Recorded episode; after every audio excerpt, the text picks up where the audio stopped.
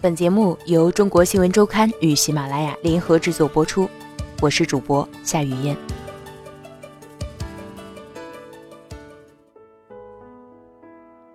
南昌海昏侯墓发掘全记录，经历四年挖掘，考古队员才逐步从外围探至主墓。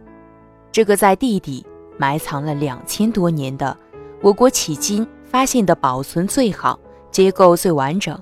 功能布局最清晰、拥有最完备祭祀体系的西汉列侯墓园正揭开它的面纱，诸多待解之谜将逐一得到答案。本刊记者陈威，标志为六号的文保用房，白色卷帘闸门密闭着，入口处一道公安，两道武警哨卡，如有生人靠近。警犬便狂犬不止。在经历了三个多月的喧嚣熙攘后，江西南昌海昏侯墓终于回归一种特殊的森严与宁静。在这里，海昏侯墓主观内观已经开启，最引人注目的谜底正在揭开。开棺前一天上午，被整体套箱的主观内观离开安放了两千多年的墓室。沿着轨道被航调出郭室，顺利运送至作为文物保护用房的实验室里。除内棺外，当日还调运了主墓回廊里的五株钱堆和五号副葬墓棺柩。专家初步推断，墓主很可能是一代海昏侯刘贺。刘贺，汉武帝刘彻之孙，五岁继承昌邑王位，公元前七十四年。汉昭帝刘弗陵驾崩而膝下无子，大将军霍光征召刘贺主持丧礼，拥立为帝。然而，仅仅二十七天之后，刘贺地位被废，成为汉代在位时间最短的皇帝，史称汉废帝。十年前，汉宣帝下诏，封其为海昏侯。海昏。一直现在鄱阳湖的西面，海昏侯共传四代，一直延续到东汉。公元前五十九年，刘贺去世。二零一一年，一个盗洞将深埋两千多年的古墓迁出，种种阴差阳错、机缘巧合之下，海昏侯墓躲过了汉墓十室九空的盗掘命运。形制、文物保存完整。被中国社会科学院评为2015年度六大考古新发现之一。第一代海昏侯刘贺，其先王、后帝、中虞侯等背后鲜为人知的人生旅程，或将被揭晓。时隔两千年，一场精心部署、科学推进的考古作业正在完成。四十一岁的关西村民裘以龙，从来不曾想到。他以打零工、种棉花稻谷为生的前半辈子，会在某一天里突然转向，与一座声名远扬的西汉大墓联系在一起。海昏侯墓所在的郭郭山，距离他家老宅不过数百米，位于江西南昌市新建区大唐坪乡关西村老裘村民小组东南处。村民们叫这座山“郭郭”，郭里，在方言里。是小山包的意思。山前一大片稻田，是视野开阔的鄱阳湖平原，绝对是一块风水宝地。这里成为村民世代相传的祖坟山。小时候，裘以龙听一位长辈说过，这一带埋了个王爷，不过确切在哪里，谁也不知道。二零一一年三月晚间，村里的狗经常叫个不停。另一位村民熊菊生。不经意发现，山顶一株五六米高的杉树边已经隆起一堆黄土，和旁边两三米高的灌木丛一样高了。裘以龙、熊菊生等几位村民相约一起看个究竟，意外发现土堆旁有榔头、钢钎，还有八宝粥、矿泉水、手套。山顶有个圆洞，裘以龙大胆下了洞，发现内壁有人为凿出的小坎，方便下脚。下到十多米深的洞底，一脚踩上了一层层的木头。有人在盗墓，村民们迅速报警。裘以龙对此已有经验，有一年清明节前后，他曾偶然发现旁边一座山包顶上多了一个棚，放着套鞋、手套、铁锹、矿泉水。不过那时候人们文物保护意识没有那么强，村民们不以为意。邱义龙事后才知道，旁边这座山包便是已被盗掘的海昏侯夫人墓。江西省文物考古所研究员杨军，辗转接到报警信息时，正在家中做饭。他起初并不想去，所长特意提示是在铁河附近。一听是铁河，杨军突然反应过来，铁河古墓群有大小汉代古墓一百多座，同样位于新建区，一九八七年就被列为江西省文物保护单位。会不会是海昏侯？他想起一条地方史料的记载：海昏侯刘贺墓在建昌县西北六十里昌邑城内。有大坟一所，小坟二百许，这个位置与报警所称的地址十分接近。杨军抛了锅铲，从南昌打车，两个小时后到达墓地。初步查探后，他认定这是一处大墓，随后上报。鉴于此墓已被盗墓贼盯上，地处偏僻，不易保护。不久，江西省文物局提出抢救性发掘申请，获国家批准。国家历来不主张对高等级大墓进行主动性发掘。国家文物局副局长童明康曾在一次讲话中表示，禁止发掘帝王陵寝出于多方面考虑：一是科技水平不够，对出土文物第一时间的现场保护仍是难题；二是考古力量有限，基础建设工程中的考古工作已经任务繁重。此外，也应该为后世子孙留下点东西。从二零一一年四月起，江西省文物考古研究所对墓地周围区域进行了全面系统的考古调查，发现这片区域其实是以西汉海昏侯墓为核心，坐落分布着大小八座墓葬和一座车马坑的墓园，平面呈梯形，总面积达到四万平方米。二零一二年和二零一三年，考古所从外围入手。先后发掘了一座车马坑、三座副葬墓，解剖了两座园门、门阙及各式墓园建筑基址，还发现了墓园的排水和道路系统。副葬墓只出土了玉剑、陶瓷、漆器等文物，它们早已被盗掘。其中一个墓穴还发现了宋代的斗笠碗，推断很可能是宋代被盗。为什么最大？最重要的主墓反而没有被盗。杨军分析，海昏侯墓封土堆上覆盖着杂草灌木，荆棘非常浓密，从外观上看显得比左侧的侯夫人墓小一些。另外，汉代是以右为尊，盗墓贼们也许没弄明白这一点，以为左侧墓主更尊贵，才迟迟没有对右侧主墓下手。南昌西汉海昏侯墓园是我国迄今发现的。保存最好、结构最完整、功能布局最清晰、拥有最完备祭祀体系的西汉列侯墓园。二零一五年十一月四日，江西召开新闻媒体通气会，首次公布了南昌西汉海昏侯墓考古发掘的阶段性成果。这座墓葬具有标志性意义。站在大墓前，国家博物馆研究员、海昏侯墓发掘专家组组长。信立祥告诉中国新闻周刊：“如果各种证据把身份指向刘贺，应该会严格按照列侯等级入葬，不会僭越。另外，现已知的西汉列侯，有的陪葬皇陵，有的葬于旧之地，都不能作为典型列侯墓。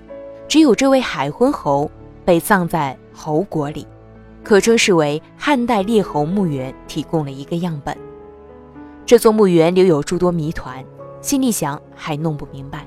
比如，以往帝陵、王陵墓园里一般只有一个男性墓，其他都是妻妾；但在海昏侯墓园里，五号副葬墓出土了一柄玉巨剑，说明副葬墓墓主很可能是另一位男性。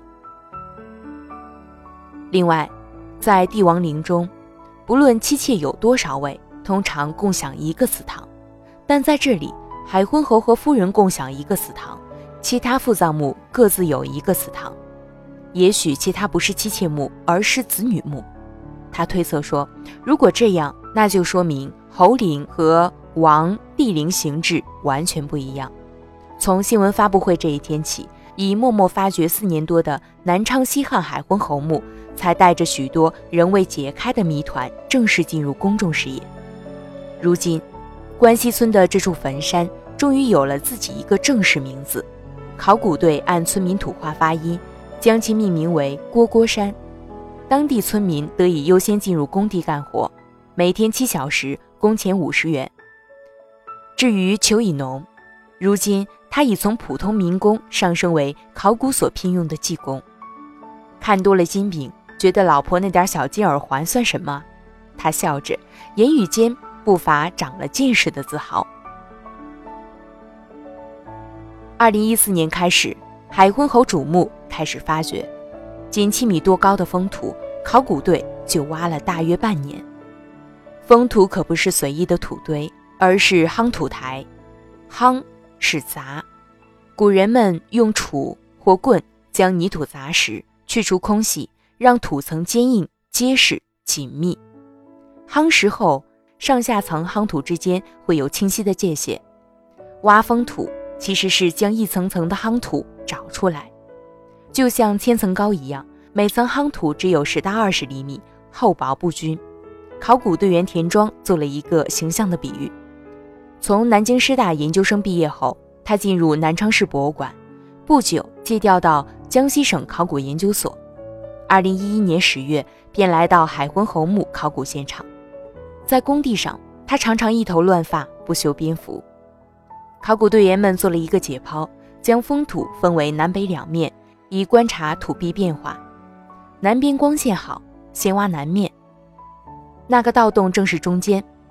拍照记录。测绘、去表土后，便开始剖面。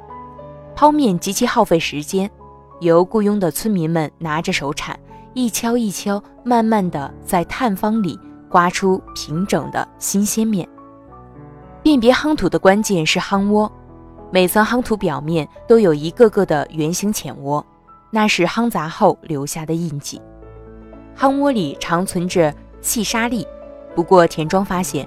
这里每层夯土上还铺了一层烧过的稻草，能看到黑的薄的痕迹。每挖出一层夯土，都要拍照测绘，做资料搜集，然后才能进行下一步，非常耗时。不过在田野考古中却是必须。将来我们要还原古人是怎么一步步铸造封土的。田庄告诉中国新闻周刊，挖掉的封土。被抽样保存后，用来填平墓园道路。挖完封土，下一步还是挖土，以十米为区间，布下一个个正方形探方。各组队员们同时在探方里刮面，寻找墓口、墓边。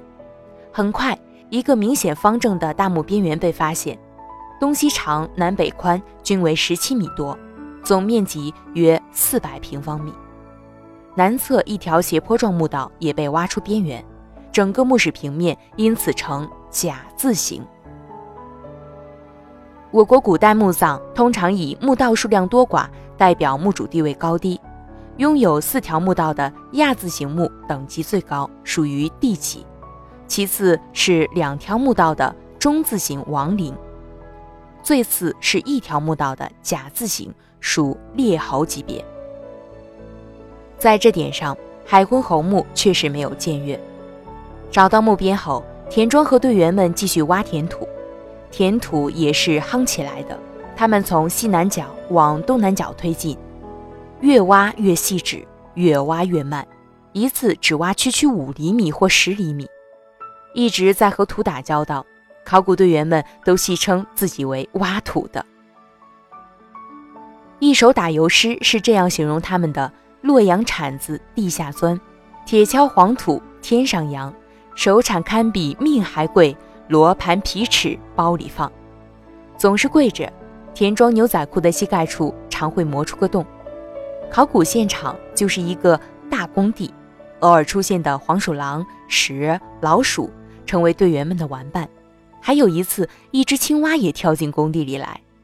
一直到手铲挖到完全不同的土层，一层青膏泥，一层细沙，一层木炭，三层叠加约零点七米，厚薄不一，界限分明。田庄明白，离墓室顶板已经不远了。每层以手铲切块取样，然后挖掉。考古学中有一句俗语是：“找到了青膏泥，便找到了棺椁。”青膏泥非常细腻，粘性大，渗水性小，潮湿时显青灰色。古人以青高泥封墓，以隔氧防腐，减少地下潮气对棺椁的侵蚀。木炭和细沙也都有防水防潮的效果。终于挖到墓室顶板。田庄发现，炭已经把木顶板染成了黑色，数十根有黑色的长条形锅板，一根根并排拼接起来，守护着锅室。随后，顶板被继续以人力吊起搬走。当厚重的顶板被一一清除，发掘现场一片惊呼。高室里有大量的积水，随葬品密密麻麻，或浸泡在水里，或漂浮在面。这时，考古队开始在旁边挖一口井，以超过墓室的深度来降低墓室里的水位。史料记载，公元三百一十八年，豫章郡发生大地震，原来的海昏县等豫章古县淹没到鄱阳湖中，也让海昏侯墓墓室坍塌，被地下水淹没。事实上，墓室西北角还有一个五代时期留下的盗洞。但可能是因为当时人们还不具备水下盗墓的条件，才使得该墓得以幸免。在考古界，汉墓向来有十室九空的说法，这是因为汉代盛行厚葬之风，成为盗墓贼们的心头之好。很多汉墓在汉代就已经被人盗掘，更别提之后的历朝历代了。因此，有专家戏称，挖掘汉墓其实是为盗墓贼打扫战场。有一些保存较好的汉代墓葬，往往能出土大量文物，比如近来总被提及与海昏侯墓相对比的长沙马王堆汉墓，出土保存完好的女尸衣具，具有丝绸织品、帛画等文物三千多件。广东满城汉墓也出土了金缕玉衣、长信宫灯等著名文物。因种种机缘巧合，海昏侯墓免于被盗的命运。直到二零一一年，盗墓贼的再次出现，从锅室上方清晰可见，最新的那个盗洞竟然恰好位于锅室的正中央，顶板被锯开，有明显断痕。按常理推断，主棺一般位于锅室正中，盗墓贼从封土中心垂直向下挖洞，是能挖到东西的。这个洞让杨军、田庄和其他考古队员们在很长一段时间内都惴惴不安。锅板被掀开后，田庄都惊呆了。其中一处显露出约两米高的五柱前山，层层叠叠。以前在别的考古工地，我也不是没见过铜钱，但这次真的是钱山啊！一辈子都没见过这么多钱。从高处俯瞰，队员们可以清晰地看到，这是一个回字形的锅室，中间是主锅室，周围环绕以回廊形藏戈，之间由过道隔开。藏戈分为东南西北四个回廊，除了五铢钱，还能看到编钟、铜罐、车马等等随葬品。考古队决定暂不开启主锅室，而是先在其顶部铺上一层木板，避免人员走动引起的损伤。他们首先清理回廊，并选择了西北角作为第一个突破口。那个早期盗洞正在西北角，锅板损害比较严重，已经塌陷。这是二零一五年初的事情。这年一月六日，国家文物局正式将南昌西汉海昏侯墓的考古发掘工作由地方层面上升到国家层面，将之与南宋沉船南海一号考古并列为二零一五年国内两个重大考古项目。为此，国家文物局正式派出以中国秦汉考古学会会长信立祥为组长的多人专家组，常驻海昏侯考古工地指导。江西省文物考古研究所所长徐长青告诉《中国新闻周刊》，在历史上由国家派出专家组的此前仅有两次，即上世纪七十年代马王堆汉墓与八十年代的南越王墓发掘。同时，二零一五年一月起，武警南昌市支队十四名武警官兵进驻考古工地。南昌市新建区公安局增加干警和保安力量，三名干警、十二名保安驻扎工地维护安全。墓室内外安装了摄像探头，四万平米工地更新了铁丝网和刀网，加设了红外线自动报警系统和巡更系统等等。陕西省考古研究院原副院长、专家组副组长张仲立，在二零一五年初第一次走进海昏侯墓室，最吸引他目光的是木头。从墓道前往主卧室，迎面便是竖立的大块木板。不过都只剩下一半截，顶部高低不一，这是门的象征。他有些羡慕，他长期工作的陕西算是北方地区，那儿能留下木头的痕迹就不错了，哪里能看到整块整块的木头？南北方土壤很不一样。张仲立初到江西时，还花了几天时间看土。南昌属于酸性土壤，气候潮湿。不利于骨骸和有机物保存。之前发掘的车马陪葬坑为我国长江以南地区首次发现，里面有五辆木质彩绘车和二十匹真马，骨骼早已无存。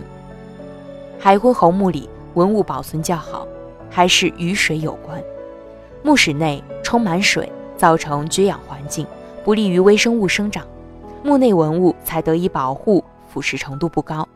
不过，水环境仍然会与部分文物产生矛盾，比如墨书的竹简可能会掉色。适应了潮湿环境的漆盒还是应该泡在水里，但一旦出水，漆盒上的金银纹饰可能会脱落。最开始清理的西北角回廊正是漆器众多的衣四库，四阴寺是盛衣服的竹器，漆香，可能是因为盗洞，内外空气已经交换。海昏侯墓考古队文保组组长管理已经看到一丁点儿丝织品的痕迹了，只有破碎的漆盒、漆皮残块。漆耐腐蚀，本身杀菌，整整十六层漆皮堆积，对当时情景管理依然历历在目。她是一位女博士后，面容清秀，已在江西省文物考古研究所工作八年。进入郭氏发掘时。他刚生下儿子，不得不每天花两三个小时往返于南昌市区与考古工地之间。由于是首批提取，他们连下脚站立的工作面都没有，不得已从隔墙上搭一个悬空的木板。队员李文欢整个趴在板子上，脸朝下，用竹简和刷子一点点地清理泥土。一月初的南昌极其寒冷，小雨连绵，他们也顾不上了。李文欢是甘肃人，年纪不大，脸上还有着青春痘的痕迹。文保专业硕士毕业，刚刚入职江西省文物保护研究所。海昏侯墓是他第一个参与的田野考古现场，他参与了几乎全部的文物提取。他告诉中国新闻周刊，因为不知道文物的糟朽程度，一定不能硬掏，要把周围清理出来。再根据叠压关系一层层的清理，比如先用竹签探出漆盒边缘，用刷子清出余土，然后在底部平插入一根根竹签，将器物与泥土分隔，再在竹签下插入前端锋利的塑料托板，将漆盒拖出来。竹签是最传统的田野考古工具，韧度好，硬度低，宽度从四五毫米到几厘米不等。有同事自己磨了牛角刀，前尖后厚，更适合室内清理。有时他们会使用医生工具，如钳子、镊子，总之什么细致好用就用什么。